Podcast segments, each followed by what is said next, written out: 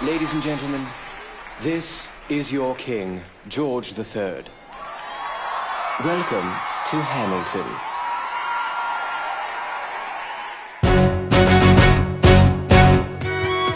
因为我在戏剧学院读书，我看舞台的时候，我会感受到他那种全方位的发力。当你靠近剧场的前缘，就是你越靠近它，你越会感觉到你是被放在了那个环境当中的。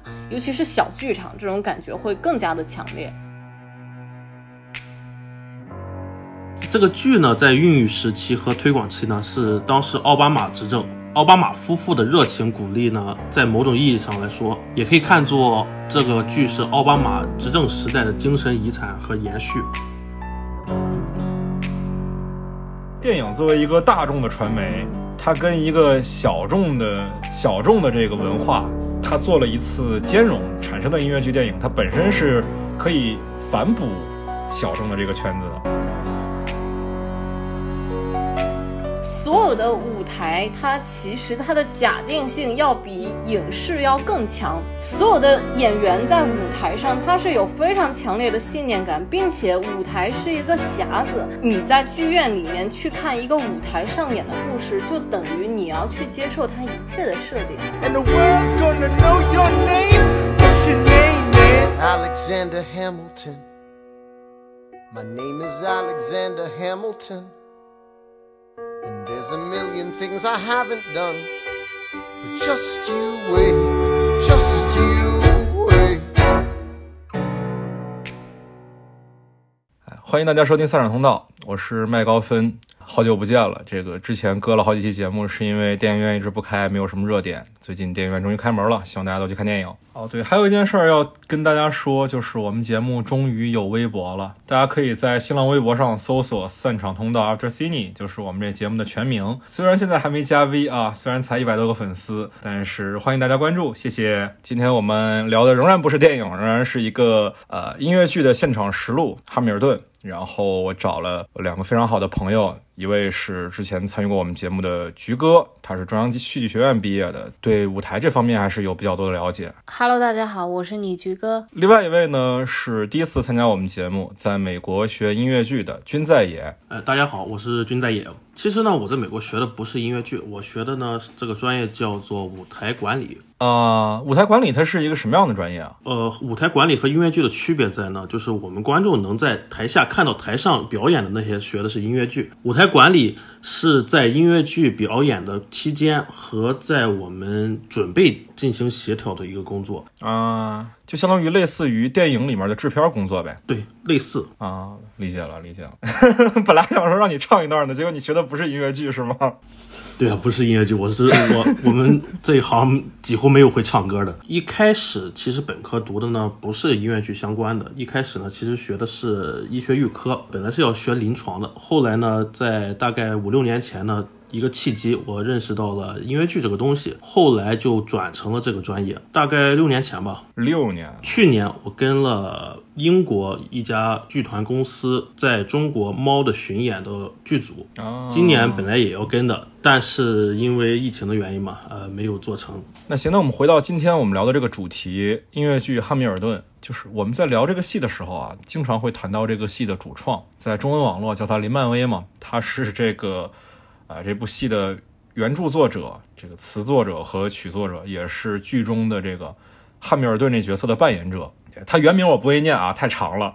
其实一开始我在看这个戏的时候，我是有点疑问的，因为我觉得他的腔调跟剧里的其他人不太统一，就是因为剧里其他很多主要角色都是黑人嘛，然后他们的那个声音要更低沉，侵略感要更强一点，然后他这个角色就稍微柔软一些。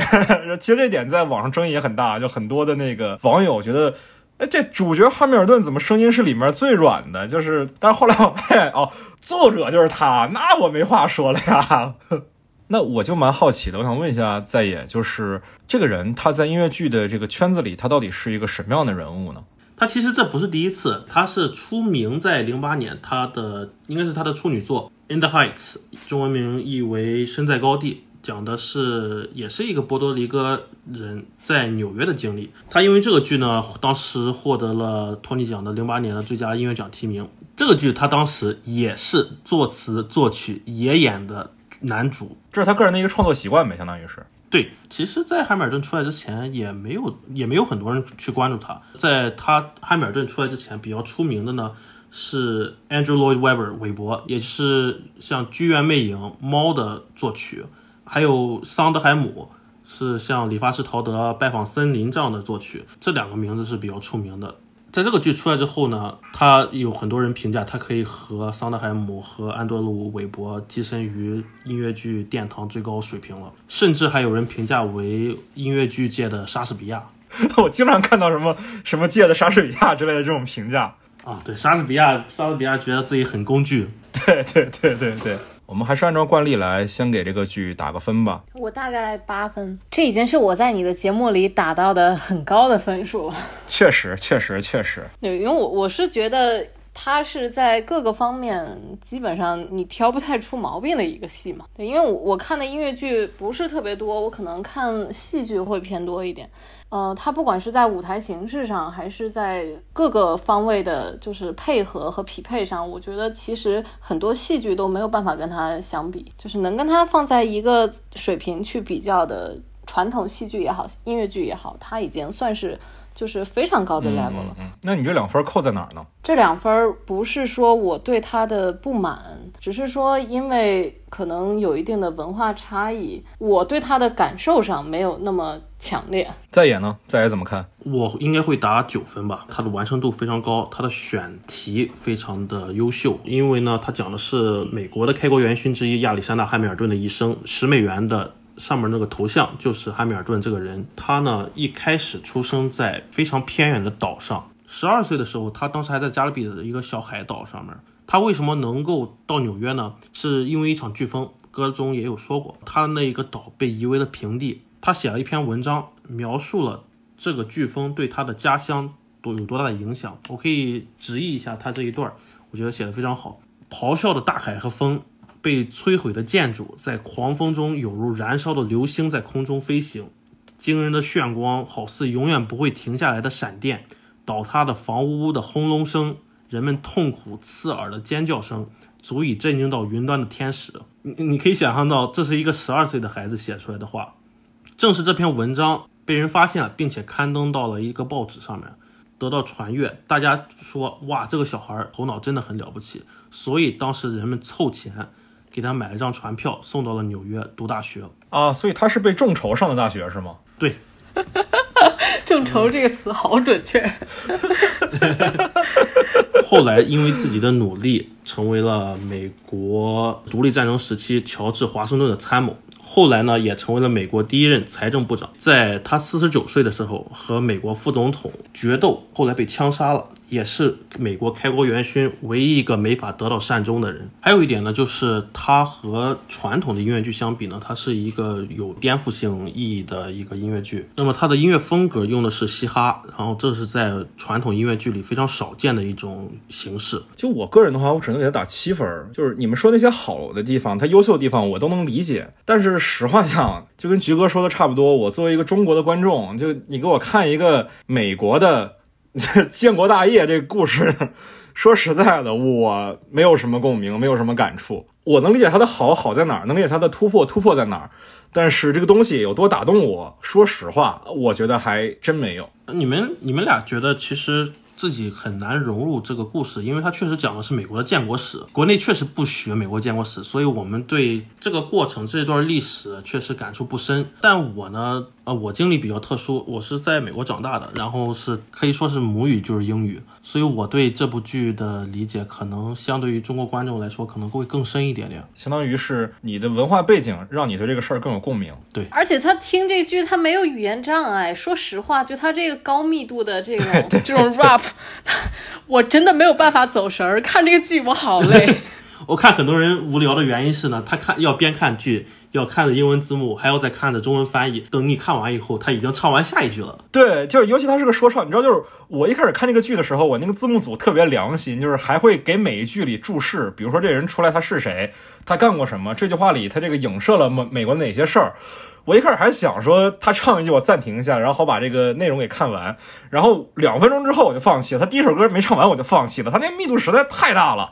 我要真一句一句看，我对这个音乐就完全没有感受了。所以，我作为母语来说去看这部剧的话，我可以不用看翻译，而且我可以体会到他每一句的巧妙性。他英语使用的双关甚至三关都能理解到。那这剧里有哪些细节你觉得是我们中国的观众是没注意到的吗？呃，我先说个最直白的吧。第三首歌《My Shot》里面，它里面这个《My Shot》其实呢是用了一个三关。这个 shot 这个呢，在这首歌里同时有三种意义。第一种呢是字面上的意义，《My Shot》这首歌呢是这部剧的 I Want 歌，也就是音乐剧我们平时说的，就是在第一首、二、三首之间会唱一个主角想要什么的歌。shot 这里面的意义是。机会、良机的意思。I'm not throwing away my shot，我不会放过这一次良机。这是第一层意思。第二层意思呢？他们在演唱的过程当中呢是喝酒的。呃，英文里 shot 也有酒的意思，一 shot 酒的意思。第三层意思呢是 Bird 也提过，当时你们如果说话不小心，你们会被 shot，会被枪杀、枪击的意思。这个 my shot 同时有三层意思，最后同时还呼应了这个人物的最终被枪杀的一个命运，是吧？对，呃，我们再回到第一首歌，第一首歌的后结尾呢，它有一句 We are waiting in the wings for you，我们在这里等着你。这里的 wings 也有一个三观，第一个呢是指。音乐剧舞台上面的上台口和下台口，这个 wings 指两翼，还有一种呢是指剧中的人物在等着汉密尔顿过来创造历史，这是两层含义。其实还有一种含义是指美国的左右两翼嘛，呃，left wing 和 right right wing，这也是可以带入到里面的。也是说，wings 也是有三观的。还有呢，就是第一首歌。有一段是像 Me I died for him, Me I trusted him, Me I loved him 这一段，我们可以发现汉密尔顿在第一幕和第二幕重复运用了演员。呃，像是第一幕演 John Lawrence 这个人呢，他在第二幕里演了他的儿子。对，像是 Peggy 演了后面的他的情妇 Maria Reynolds。对，像演拉法叶和穆里根，后来又演了杰弗逊、麦迪逊。那么这一句话，我们回过头来看的话，是当时。演劳伦斯的这个演员说的 “Me, I died for him”，也就是说他在第一幕，我们知道劳伦斯在美国独立战争结束之后被人枪杀了，但是又在第二幕作为他的儿子也被杀了，所以这个一个演员说出了这一句话：“我为我为他而死。”还有后面的 “Me, I love him” 是三姐妹都 love him。后来呢，但是 Peggy 又演了他的情妇，也爱他，这里也用的非常巧。还有一句就是 Me I fought with him，可以理解为我和他并肩作战，也可以理解为我与他作战。嗯，也就是说，当时的拉法叶和穆里根与他一起战斗。但是转过头来到第二幕，拉法叶和穆里根的演员去演了杰弗逊和麦迪逊。这个呢，在历史上他俩是汉密尔顿的死敌。I fought with him 还可以理解为我与他作战，也就是说作为对立面出现。啊。就你知道我们这是一电影节目嘛？我们平时都是电影观众，其实这还是挺违背我以前的那种观影习惯的，就是经常看到一个演员在前后饰演不同的角色。也就是说，其实，在一开始创作的时候，这个呃林漫威他就已经想好了用同一个演员来演两个角色，但是在第一首歌里就已经把这种双关给你一个暗示了，对吧？对，在零九年的时候他就应该有已经有这种想法了。对，其实好一点的戏剧作品，它其实。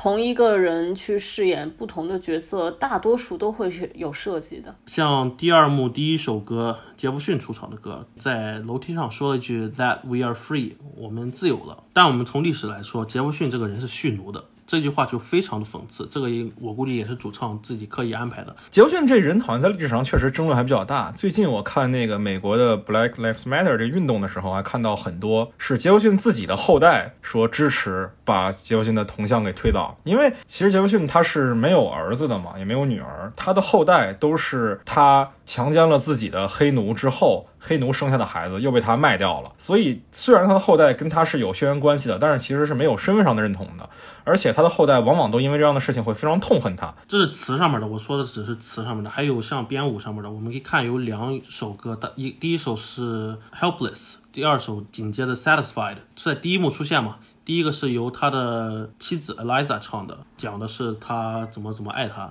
第二幕 Satisfy 是讲他的妻子的姐姐，也就是 Angelica 是当时如何错过他的。我们在电影里其实很没有明确的感受到这两首歌为什么巧。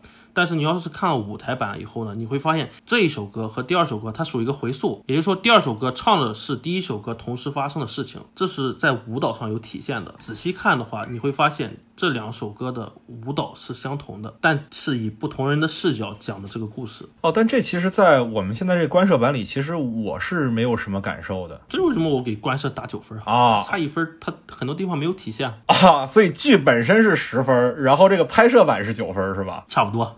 我我对他的剪辑确实有一些意见，对我我也觉得这个剧的剪辑很不好，极大的破坏了，还有它的机位真的下的非常大程度上的破坏了我对这个剧的完整体验。我觉得，我觉得我个人能感受到他那个舞台那个同心圆的那个转盘的那个设计，它的那个美妙之处，我觉得大部分是来自于我的看剧的经验。能让我想象到当时那个场景，一个史诗故事，它的这种历史的流淌感、这种流动感，我觉得是非常重要的部分。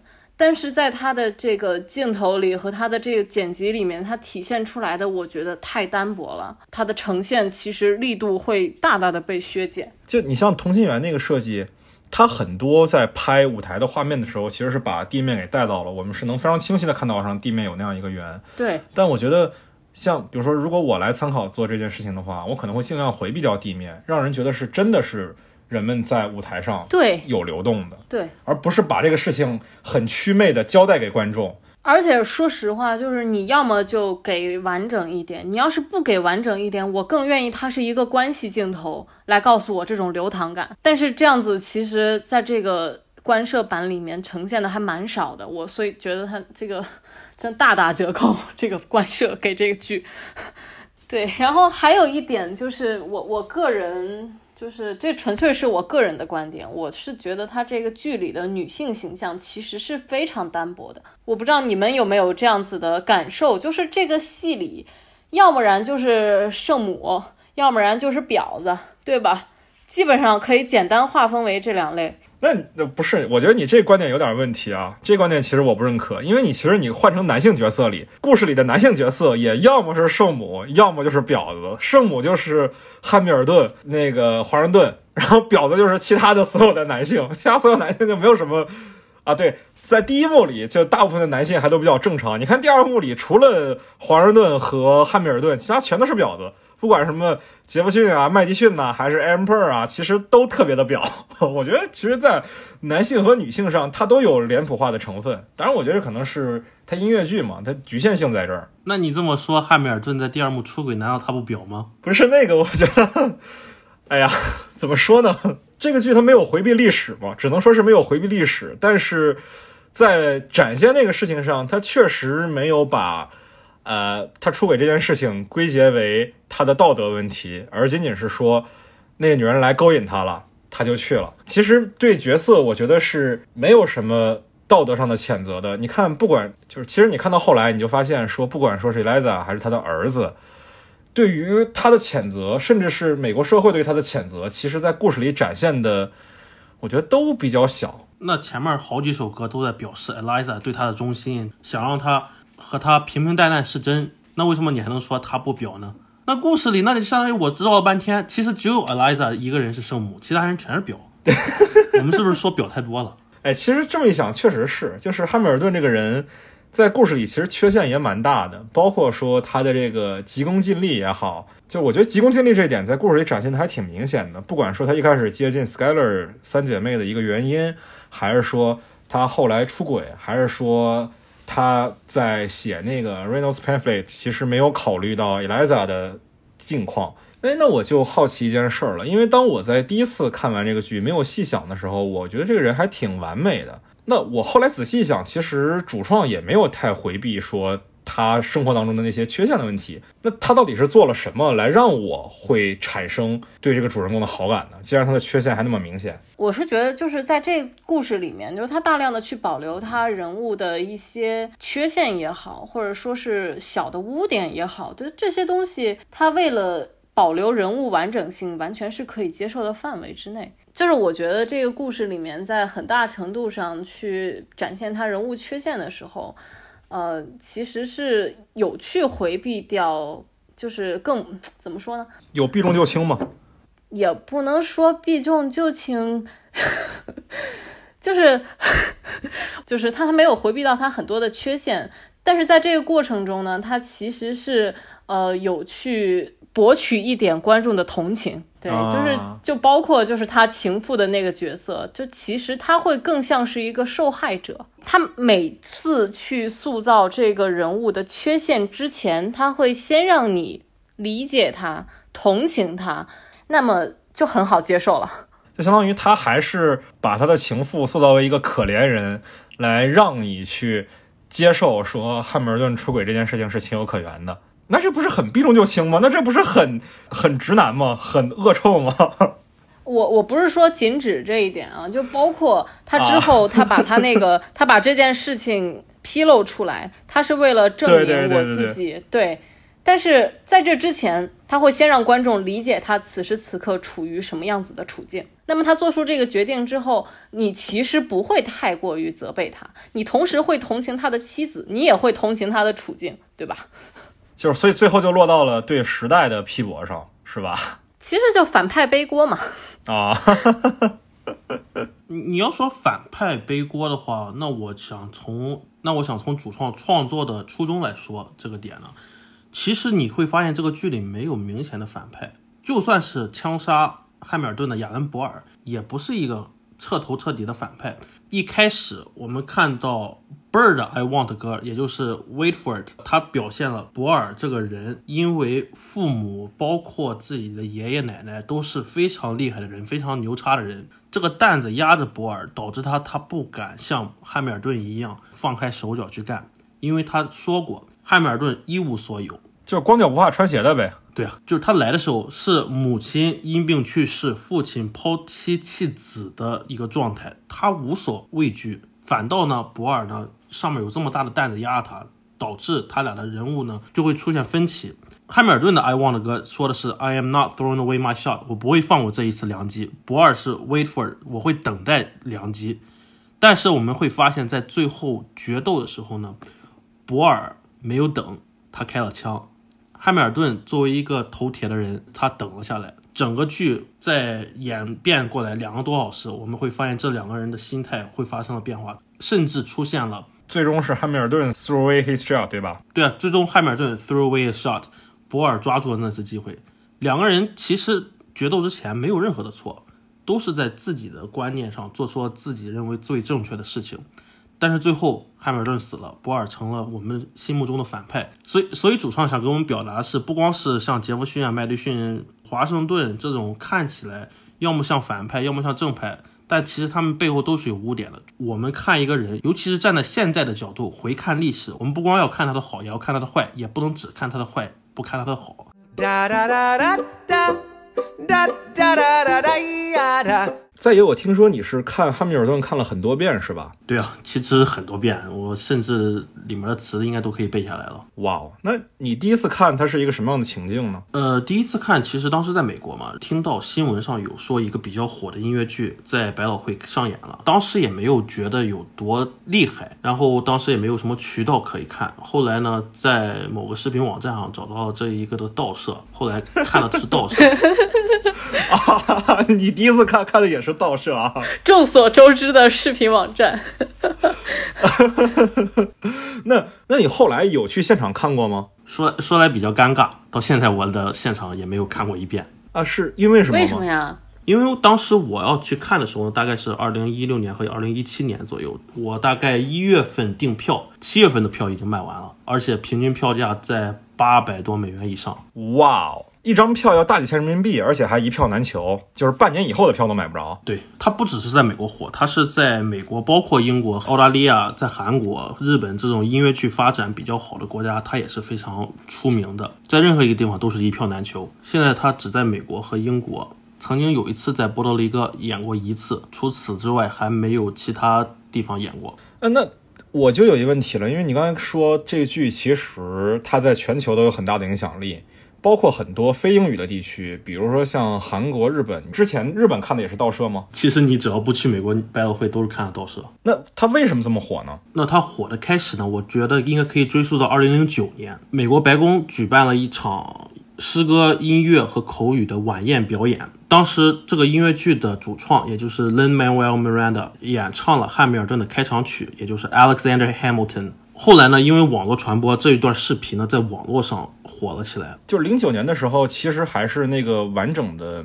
剧还没出来，是吧？呃，零九年呢，大概是汉密尔顿刚开始筹办的时候，主创只写了这一首歌，因为这一首歌呢，在网络上热传。这部剧开演之前，它的热度就已经非常高了。后来它的首映呢，在呃美国的 Public Theater 可以说是效果爆炸，然后瞬间红遍美国大江南北。所以票价这么高，就都怪奥巴马呗。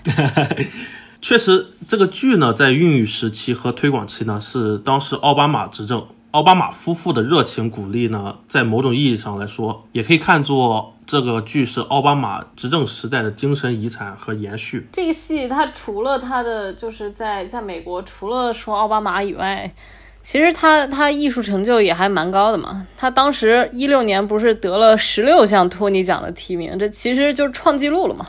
然后最后得了十一项奖，就差打破金牌制作人那个十二项托尼奖的记录了。最佳音乐剧、最佳音乐剧导演、男主、女配、男配、最佳剧本、编曲、编舞、服装设计和灯光设计，总共十一项。托尼奖呢，相当于音乐界的奥斯卡吧。后来呢，还在一六年的格莱美奖最佳音乐剧编辑，一六年普利策奖获得戏剧奖，二零一八年奥利弗奖，也就是英国方面的音乐剧奖呢，也斩获了七项大奖。所以其实他的艺术成就也是挺高的。那这么多奖的话，他在音乐剧的历史上是一个什么样的分量？是前无古人吗？还是说你可以说是前无古人了啊？甚至也可以说后无来者了。目前来说还是后无来者了，啊，目前来说是后无来者。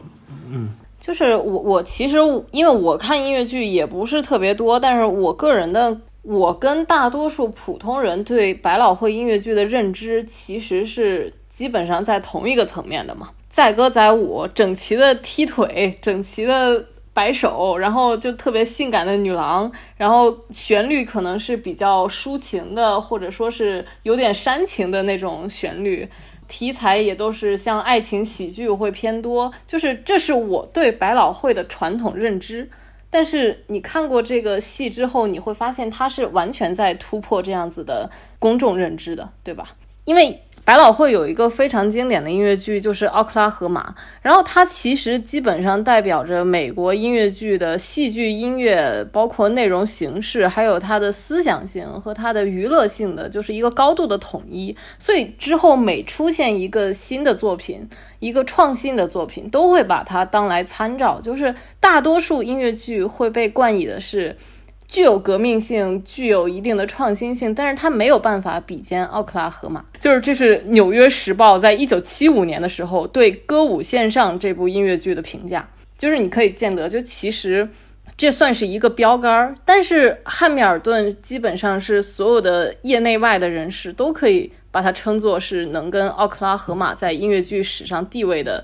来来媲美的一部作品，我没有看过，就是现场奥克拉荷马，但是我看过一个是我们学校的那个汇报，然后看完汇报之后，我回去看了，就是他最经典的那一版嘛，就是狼叔演的那一版，然后然后我看那一版的时候，其实我会感觉就是，嗯，我知道你好，但是它是非常传统的音乐剧形式了，放到现在来看，那毕竟四七年的嘛。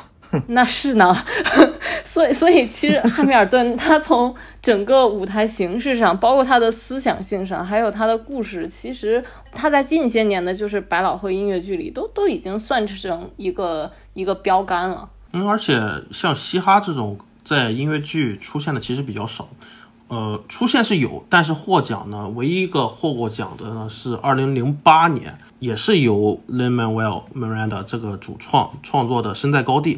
这个是获得了二零零八年的最佳音乐剧奖。其实纵观整个这几十年来托尼奖的获奖情况来说，只有这两个，只有这两个是以嘻哈为主体的音乐剧。它其实就是颠覆了传统音乐剧的唱法，包括我们对音乐剧它的唱法的认知。哎，其实这点还挺有意思的，因为我在看之前啊，我完全不知道说这个剧是一个以说唱为主的一剧。这这戏里让我印象最深的部分之一啊，就是国会开会嘛，杰弗逊和汉密尔顿两个人。关于那个法国的问题的争执，然后是用 freestyle battle 的形式来来表现的，我觉得这个还挺有挺有想法的。就你刚刚说的这一点，我也是这么想。就是我当时在看这个剧之前，我打开豆瓣看到它的简介，我完全没有办法想到它是一个嘻哈形式来做的音乐剧。对对对对对对。所以开头一开口我就啊这样子吗？我们这么想，其实呢，讲历史的话呢，大家可能觉得这个事件非常枯燥。那么，我们要是再像以前像《欧克后马》这样唱，那可能这个剧呢就要拖到四个小时甚至五个小时以上。嘻哈它的快节奏、连续的叠词，可以让历史变得更快，更让人容易接受。所以，我觉得嘻哈在目前来说，像美国建国史讲汉密尔顿是最适合不过的音乐形式了。就是相当于是他用一个新的形式、当代的形式，能吸引当代的观众去重温一段在当代看起来有点老套、无聊的历史。对，没错，嗯。而且我其实觉得，就是他就算是用嘻哈的形式，有着非常就是年轻化的音乐口味，但是在这这个基础上，他还是很好的保留了百老汇的戏剧传统，就是。他的音乐在讲的是这个人，而不是说普通的抒情性质的流行歌嘛。就是其实嘻哈不是最难的，我觉得这一句最牛逼的地方就是他用一首歌来写一个角色的一生，并且细节非常生动，然后措辞也很好，就是这个我觉得就很厉害。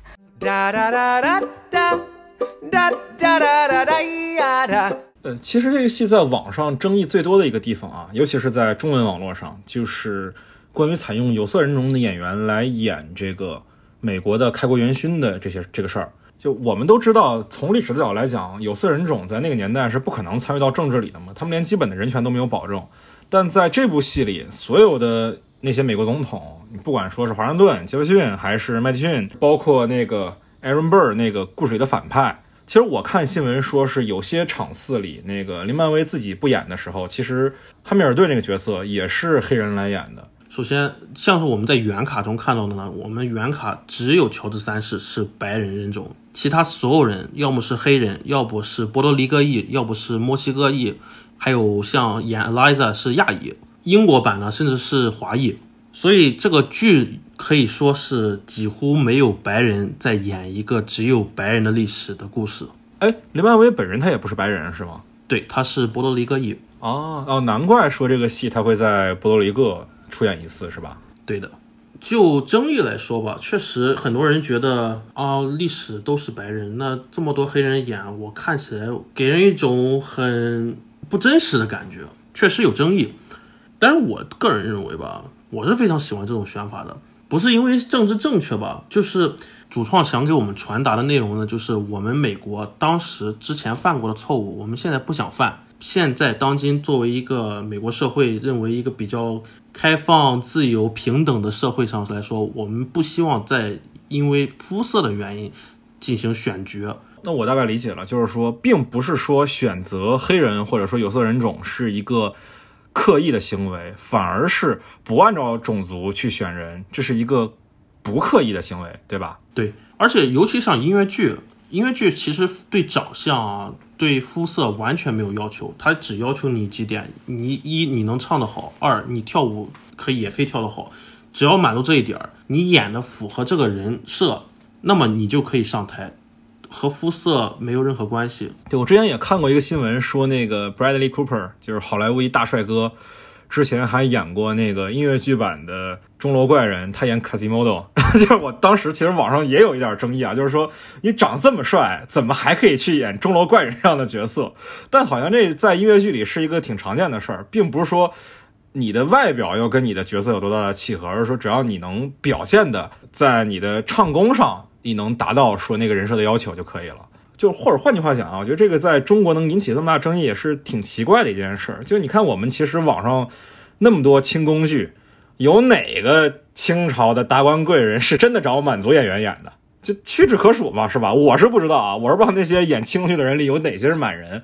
就大家好像都不当回事儿，但为什么到黑人白人这个问题上，好像大家都就都觉得说啊，让黑人来演美国的开国元勋，大家就接受不了。我觉得就替美国人操这个心干嘛呢？是不是？人家美国人自己高兴着呢。还有就是这主创他一开始就定了嘻哈的音乐剧的这么一个形式。定了说唱的这种方式之后，那他在挑选演员的时候，毫无疑问，我觉得少数族裔啊，尤其是黑人，在说唱、在节奏感这方面，他是比很多那种传统的音乐剧的白人演员是有一定优势的。可能他们从小的成长环境、他们的文化背景上就受很多嘻哈音乐的熏陶。我觉得你这么说有一点点片面，他确实有色人种在我们的认知里演嘻哈和 rap，我们之前经常说的。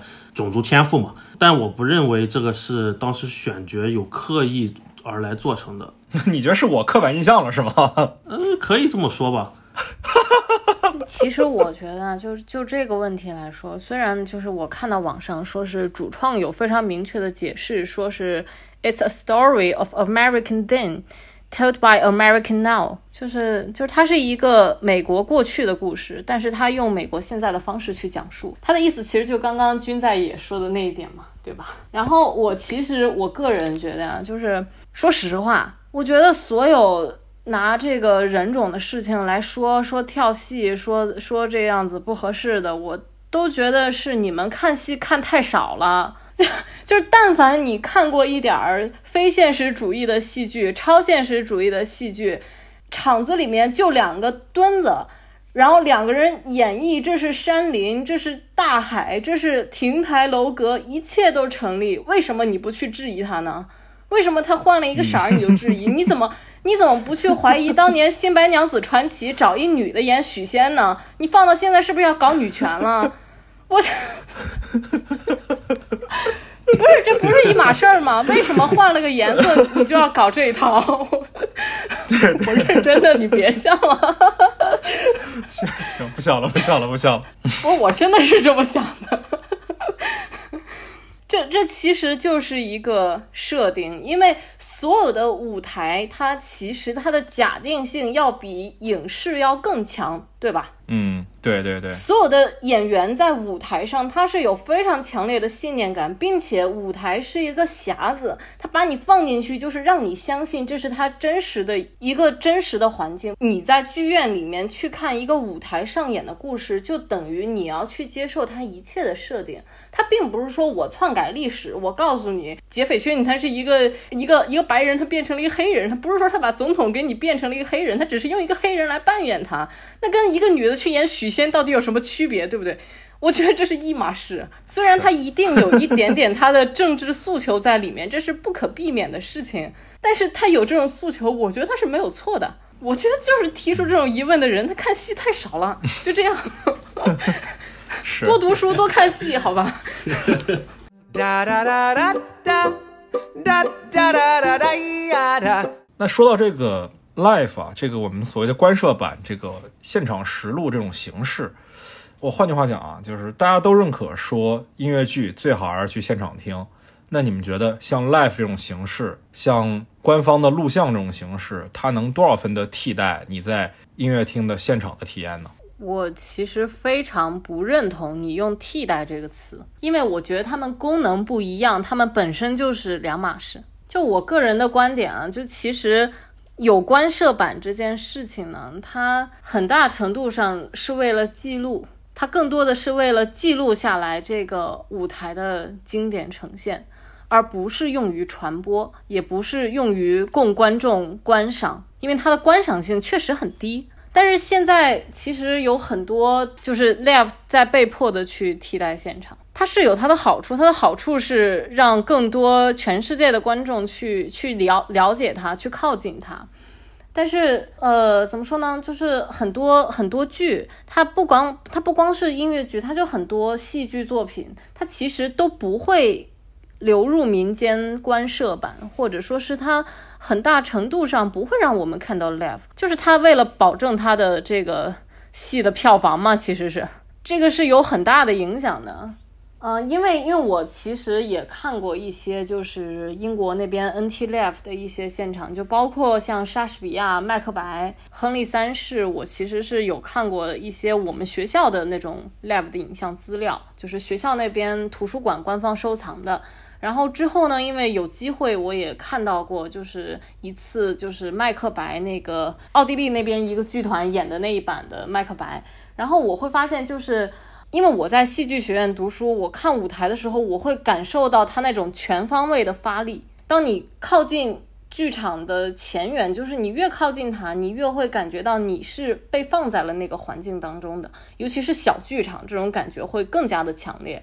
就所以，所以我我个人来说，我其实非常喜欢实景拍摄的东西，我特别讨厌绿幕，也是因为我觉得这这是中戏让我 有最大的就是一点啊感受。啊，我不知道你们电影学院会不会有这种感觉，就是。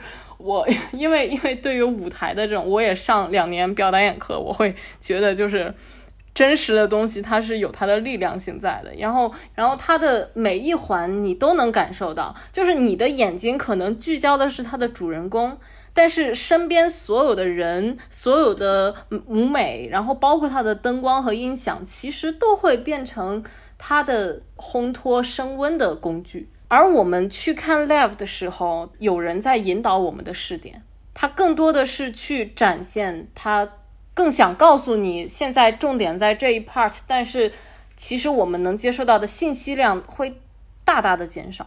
这一方面我是认同的。嗯，所以你在在你看来，live 完全替代不了，对吧？我觉得是完全替代不了，而且他们。根本就不是一个功能，它就是承载一个记录的功能。所以其实我据我的了解，百老汇应该是它有有一些音乐剧，它会发行全剧的歌曲唱片，然后把这个作为一种宣传手段。这就其实是一种折中的手段嘛。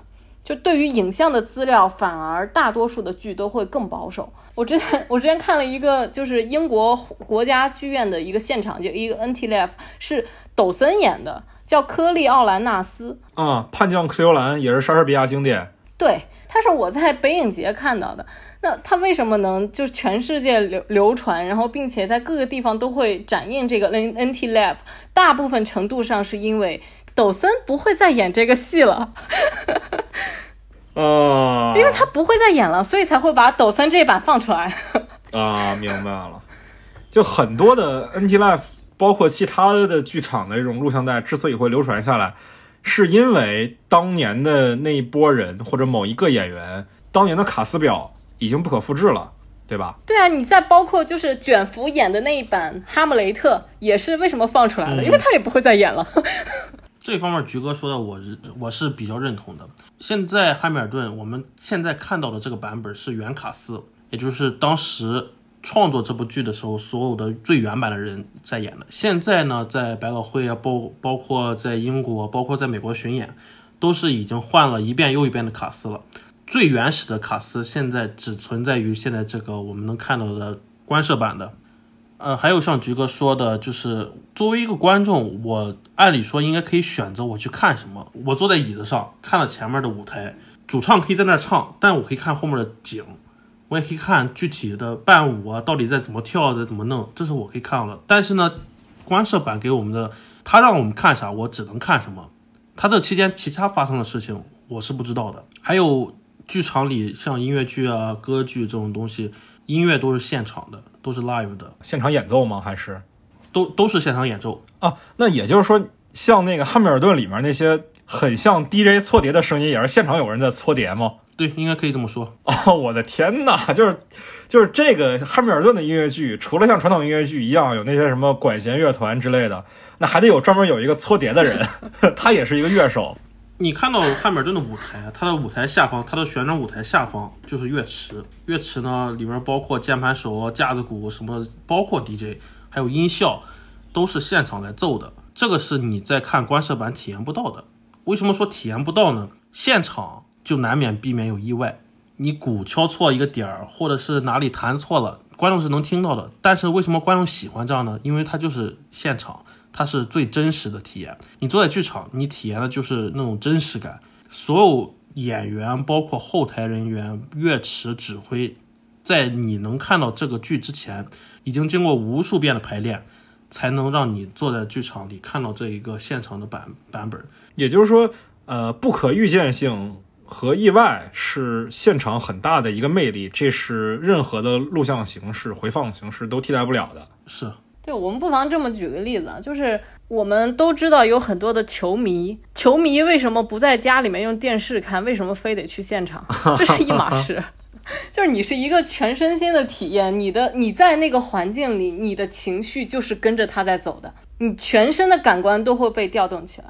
那我还蛮好奇的，就是两位作为都是学戏剧出身的，你们是怎么看音乐剧电影这个这个话题的呢？因为其实音乐剧电影在影史上还是很重要的一个话题嘛，它跟那种歌舞片是不一样的。很多歌舞片就是导演在创作一个歌舞片的剧本。而音乐剧电影往往是先有音乐剧，它先本身就是一个舞台的东西，然后它才变成了电影。它是中间是要有一个转化的。你像比较历史上比较有名的芝加哥，像前几年的那个悲惨世界，包括去年那个口碑爆炸的猫，这是一个很特别的类型。那你们是怎么看待这个类型的呢？两三年前我看过一次芝加哥在北京这边的一个百老汇过来的，就是演出，然后我是觉得。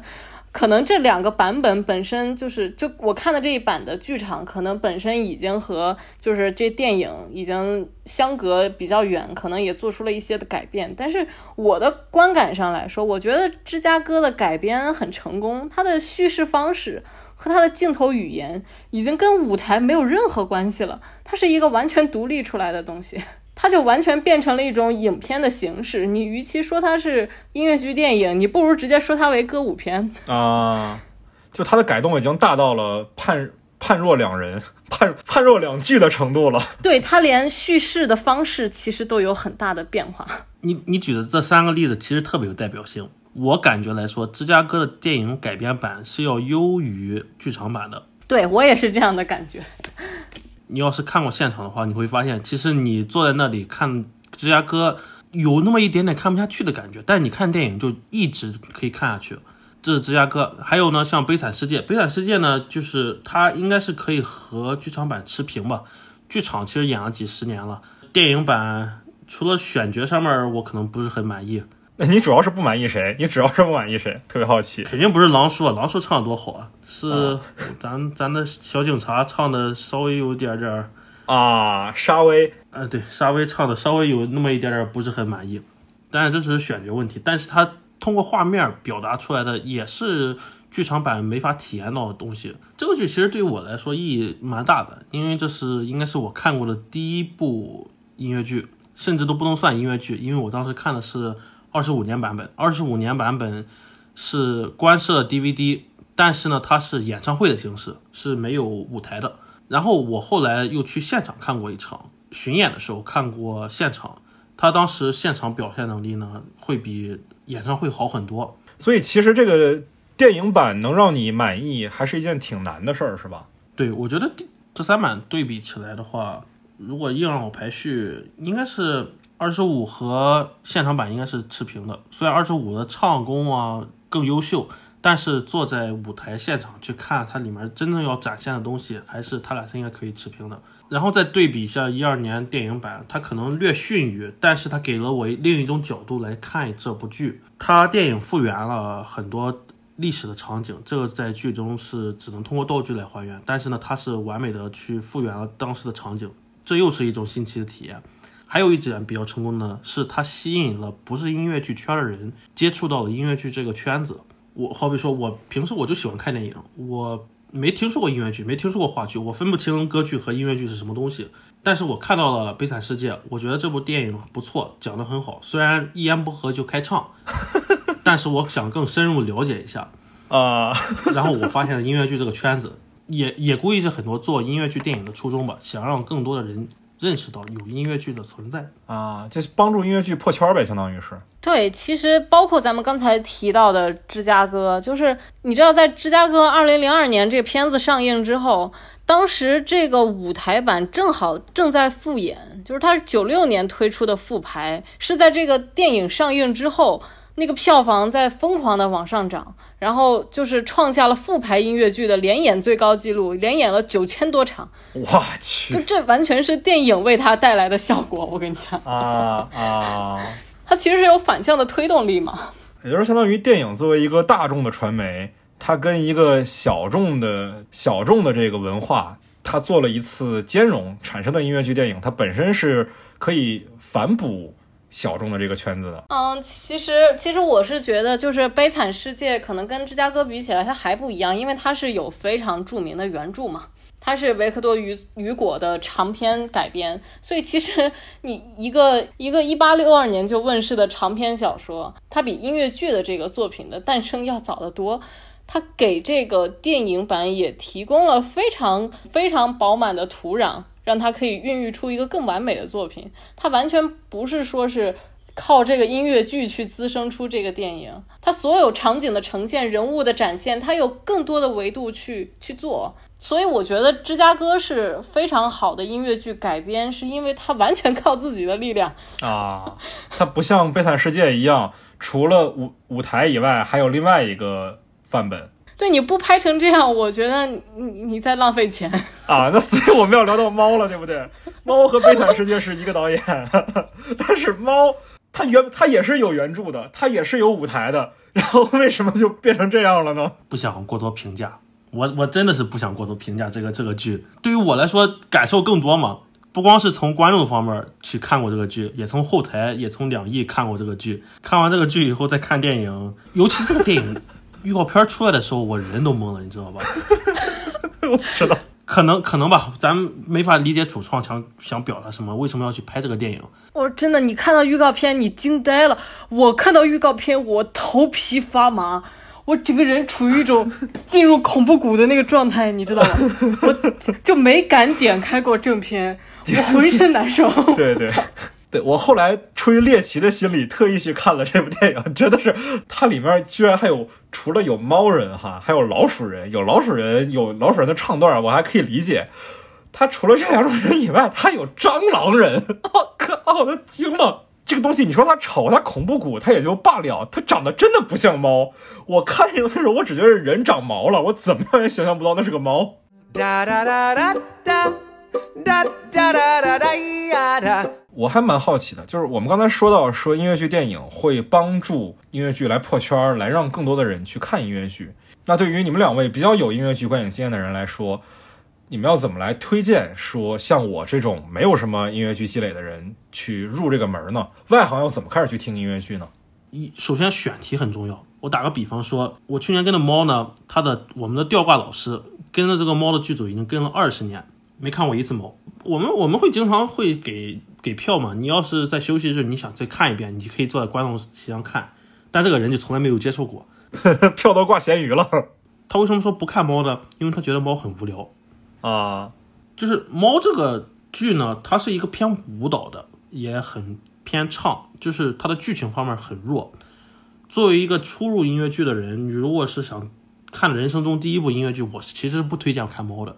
呃，有很多像剧情上和音乐都比较好听的，像 Dear Evan Hansen，呃，致艾文汉森，像 The Book of Mormon，呃，摩门之书，这两个剧是剧情比较好，音乐比较好听，后者还非常的游戏非常非常好玩。这一部剧的创作者是南方公园的主创，我可以说，我可以非常诚实的说，风格一模一样。啊，那这应该很吸引人呃，但是这两个剧呢，目前来说好像没有出百老汇。哦。就想去还得去美国对，想去去美国或者是英国西区，就是国内大陆观众嘛。因为目前，假如你没有出国打算，可以去接触一下来过中国的音乐剧，呃，像包括法语的巴黎圣母院，包括英语的摇滚学校啊，这两年那个摇滚版的《红与灰》好像挺火的。啊、也是法语的。法国在做音乐剧来说也也是非常先前的，像巴黎圣母院啊、摇滚红与黑、摇滚莫扎特这些剧，在国内其实非常出名。而且看剧的时候呢，你会发现它旁边会帮你打字幕，你就算听不懂法语也能听懂。其实不会因为语言方面受影响，这些都来过中国。而且未来因为今年比较受限了，明年或后年还有可能来的，有传言说是像歌剧院魅影这个非常经典的剧也会来。这是这是从国外引进的比较优秀的音乐剧嘛，还有一些像国内，我们音乐剧起步晚，但是我们还是有自己比较优秀的作品。呃，虽然现在没有在演，但是像三宝老师的《蝶》《钢的琴》，钢的琴是那个是那个电影《钢的琴》，对，还有音乐剧版的，而且音乐剧版排的非常不错，我觉得。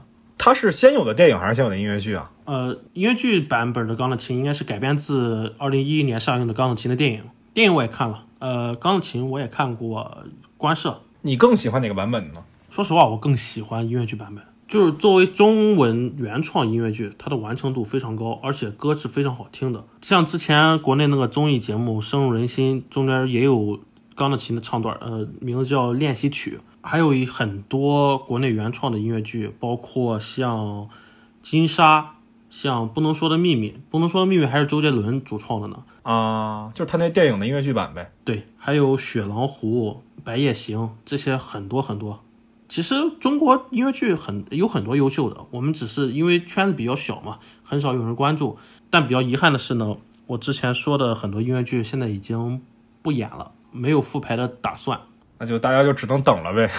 对啊，只能等。我我的建议是多关注一些比较大的剧场，像北京的人艺，像上海文化广场，像广州大剧院这些比较大的这剧场，他们的剧场会贴。会提前很久说我们这个剧场什么时候会演什么剧，这时候呢你去买票，然后去看就可以了。其实入门很简单，买票去看就可以了。对，音乐剧我觉得入门非常重要的就是你一开始接触到的音乐剧最好是那种剧情也比较好，然后音乐也是比较偏向于现代人口味的音乐。其实还有就是，因为像汉密尔顿，我们看起来的时候会觉得会有文化差异，然后包括会有语言障碍，会对我们的观感有很大的损失。那不如可以考虑一下看亚洲的音乐剧，像日本和韩国，他们都有很多很优秀的作品。然后也有就是他们会来中国演出，然后也有就是中国这边买下版权的官方的排练。就比如说像那个韩国之前有一个非常优秀的音乐剧叫《洗衣服》，它就是非常平凡的打工族的生活，每个人都可以理解，每个人也都可以有共鸣。然后亚洲之间的文化差异也会比较小。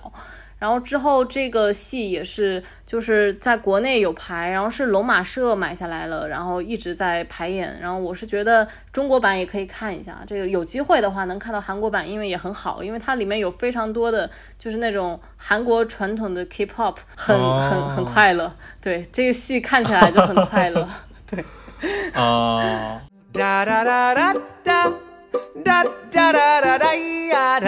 啊，那今天关于。音乐剧《汉密尔顿》的官方记录版，我们也就聊到这儿了。那最后，其实我挺想问一个问题啊，刚才再也有提过，说这个很多观众都区分不出来音乐剧和歌剧。实话讲，我也就是只是知道他们俩有区别，我也区分不出来音乐剧和歌剧有什么区别。那他们俩到底有什么区别啊？歌剧和音乐剧是有明确区分的。歌剧呢是以美声唱调为主，然后它的音乐呢更偏古典，讲述的故事都一般要不讲。很久以前的古代神话，像俄尔普斯这种东西，像比较出名的像图兰朵，确实坐上面，你除非是真的很想欣赏他的音乐和唱功，确实会比较枯燥。就是从故事上来讲的话，它都是帝王将相、才子佳人呗，就比较传统的古典主义那种故事。对，但是音乐剧呢，是一个上世纪四十年代、五十年代才开始兴起，八九十年代，尤其有还有到现在才开始比较火的一个形式，它就很宽容。就是你的音乐形式，你可以包括摇滚、乡村民谣、说唱、爵士，这一切什么都可以，你想怎么唱怎么唱。然后它的故事性会比歌剧要强很多。音乐剧更重剧，而歌剧更重歌，是这么理解吗？是的，汉密尔顿嘛，唱跳 rap，对，唱跳 rap 就没打篮球是吧？那这期我们就聊到这儿吧。下周我要去上海电影节了，希望有兴趣的朋友可以在上海电影节找我。拉倒吧，你先抢到票再说。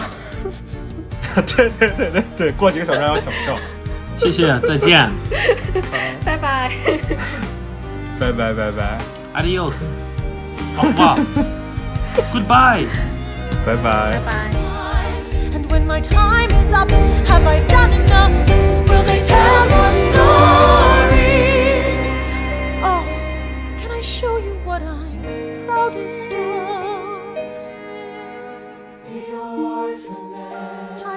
Established the first private orphanage in New York City.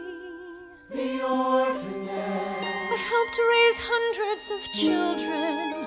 I get to see them growing up. Orphanage. In their eyes, I see you, Alexander. I see you every time. And when my time is up, have I done enough? Will they tell no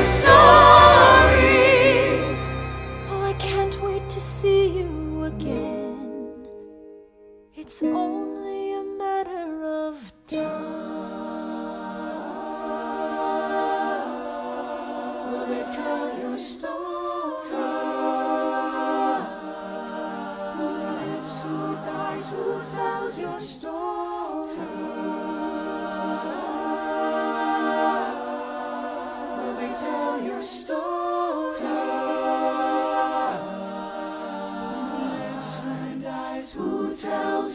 So.